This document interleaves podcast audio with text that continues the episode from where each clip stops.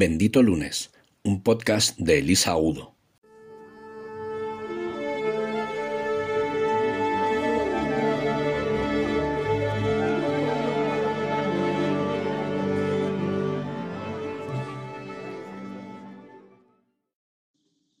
Hola benditos, os hablo desde Budapest, así que de antemano pido disculpas porque estoy grabando en la propia habitación del hotel y estamos bastante céntricos, así que no descarto que por la calle pase alguien charlando, gritando o incluso un camión de la basura, que no tengo ni idea de a qué hora pasan por aquí. Nos hemos venido a un campeonato de esgrima.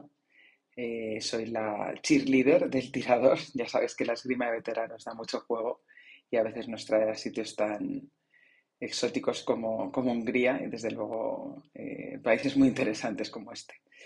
Hoy quería hablar de la importancia de, la pareja, no tanto de la pareja en sí, de tenerla o no tenerla, sino de la importancia de darle un espacio a la pareja. Después de un verano un poco movidito, en el que hemos tenido de todo, con unas vacaciones, vamos a decir, parciales, con no demasiado tiempo para el relax ni para el descanso, se nos ocurrió que este podía ser una buena escapada, eh, a pesar de que era principio de curso y de que no había mucho entrenamiento de, espada por, en medio, pero mm, que podía ser un buen momento para, bueno, aparte para conocer el país, para darnos un, espacio para nosotros, ¿no? Para, para estar juntos, a pesar de que parece que estamos todo el día juntos, trabajamos juntos, vivimos juntos. Pero mm, yo no sé si vosotros tenéis esta costumbre, pero yo os recomendaría, por lo menos desde mi propia experiencia, cada pareja es un mundo, pero desde luego yo os recomendaría que os deis cada varios meses un respiro sin hablar de la casa, de los niños, del trabajo, del dinero, de los problemas del tipo que sea, de los que surgen en cualquier pareja organizad algo que sea importante para vosotros, aunque sea de unos días o unas horas, no tiene por qué ser nada largo, porque en esos espacios privados y, digamos, íntimos es donde surgen las mejores conversaciones, donde a veces aparece una mirada, donde surgen los silencios cómplices. Y no sé, yo creo que es bonito, ¿no? Hacer algo que, que nos encante a los dos o, incluso crear recuerdos nuevos, ¿no?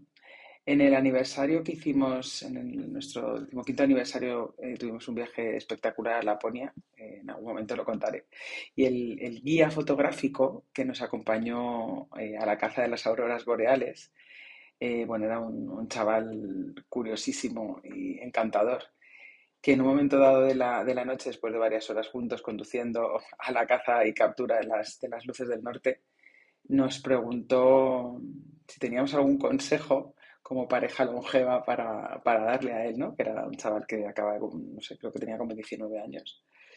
Y David dio una, un tip que a mí me encantó, que, era algo así como eh, haced eh, nuevas cosas extremas juntos, con, compartiendo emociones intensas eh, por primera vez. La verdad es que me gustó muchísimo ese consejo, ¿no? Y no me había dado cuenta de que es algo que hacíamos a menudo los dos. Y yo te diría, mm, no es necesario tampoco que, pues si lo puedes hacer literal, mejor, pero si no es el caso, mm, tampoco es que sea necesario la adrenalina de tirarse en paracaídas, o desde luego no es necesario cruzarse el mapa mundi hasta Laponia o Camboya.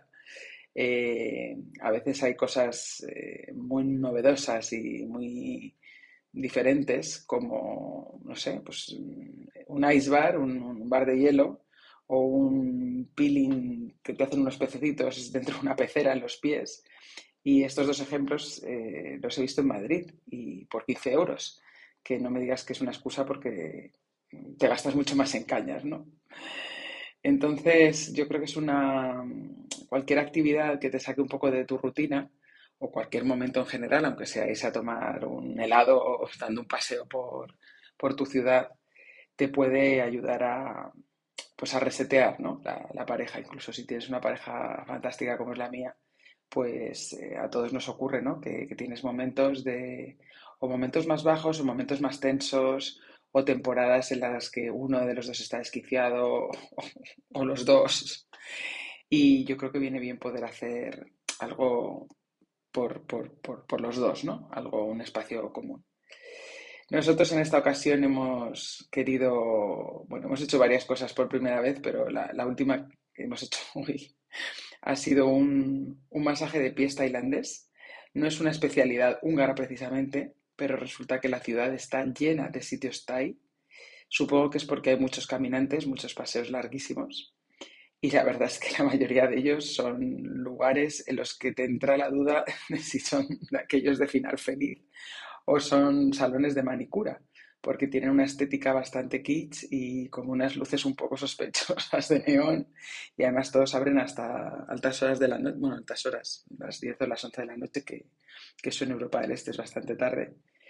Y, la verdad es que ha sido curioso, ¿no? Porque no, esperábamos un, bueno, pues eh, un, sitio que era súper profesional, que tenía eh, efectivamente unas señoras tailandesas bastante mayores, fantásticas.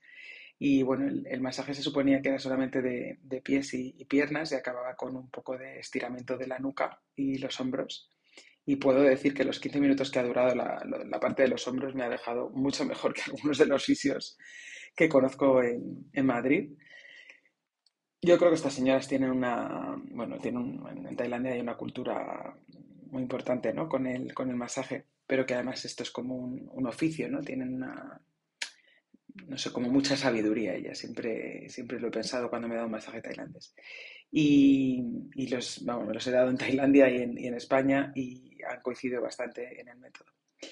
Con eso, ¿qué quiero decir? Que da un poco igual el sitio donde estés, da un poco igual el tipo de, de actividad que se te ocurra. Lo importante es que encuentres, igual que es básico encontrar un tiempo para ti mismo, ¿no? De vez en cuando, pues si no puedes todos los días, pues de vez en cuando, cuando la vida te dé, desde luego yo creo que, para una pareja es vital, ¿no? Para, precisamente para eso, para revitalizar, para recordar eh, quiénes erais, para recordar lo que os unía y para que esas cosas que a veces nos despistamos nos ayuden a, recopilarse, ¿no? Nos, ayude a hacer recapitulación de todo eso maravilloso que compartías. Es como, como no sé, como no tomar la relación por, eh, no dar nada por hecho, ¿no? Eh, cuidarla cada vez, ¿no? tomarla por algo garantizado. Yo creo que, está muy bien compartir el mayor tiempo posible juntos, y hacer planes de, futuro juntos y a la vez poder respetar los espacios y las pasiones del otro.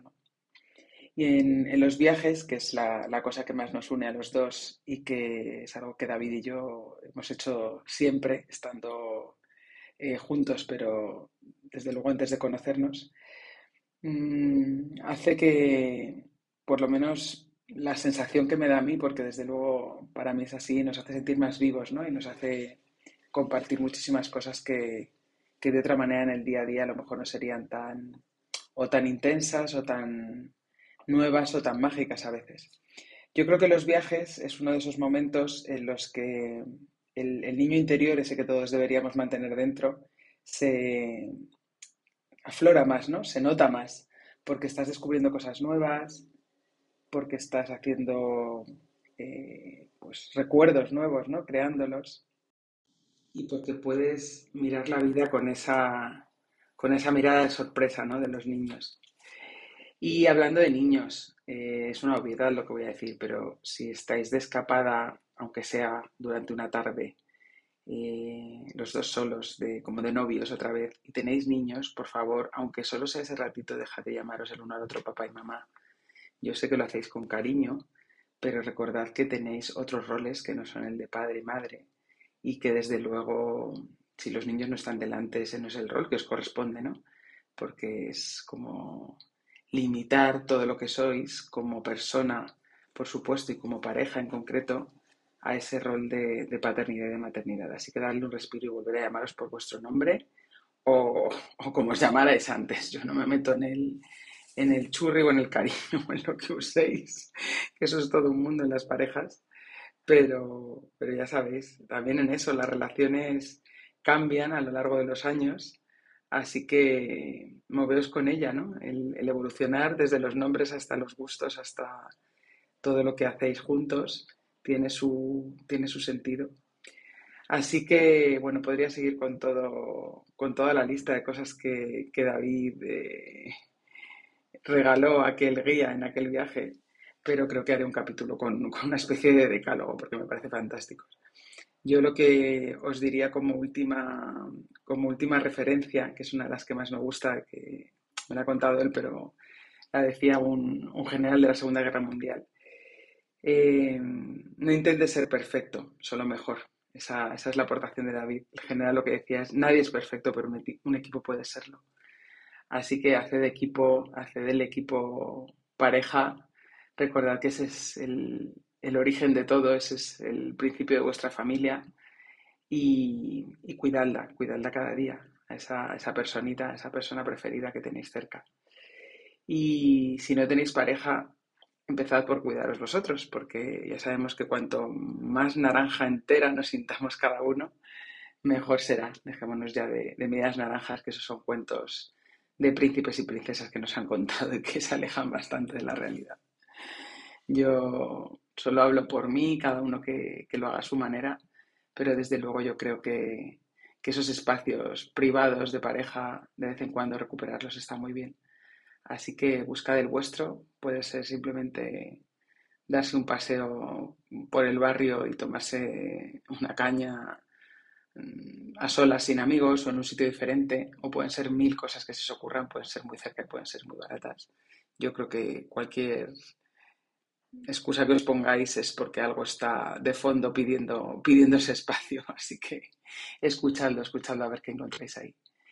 Yo tengo muchas aventuras que contaros de, Budapest, pero lo dejamos para otro día. Ahora voy a volver a mi, a mi mundo de, pareja y, espero que vosotros encontréis vuestro, vuestro propio paraíso.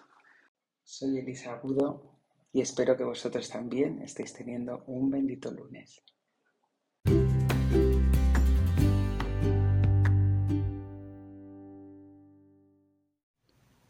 El finde es sagrado. A partir de ahora, el lunes puede ser bendito. Puedes encontrarnos en las redes sociales como arroba benditolunes.com. Síguenos en YouTube, Instagram, Facebook, Twitter, LinkedIn y en el blog de Bendito Lunes.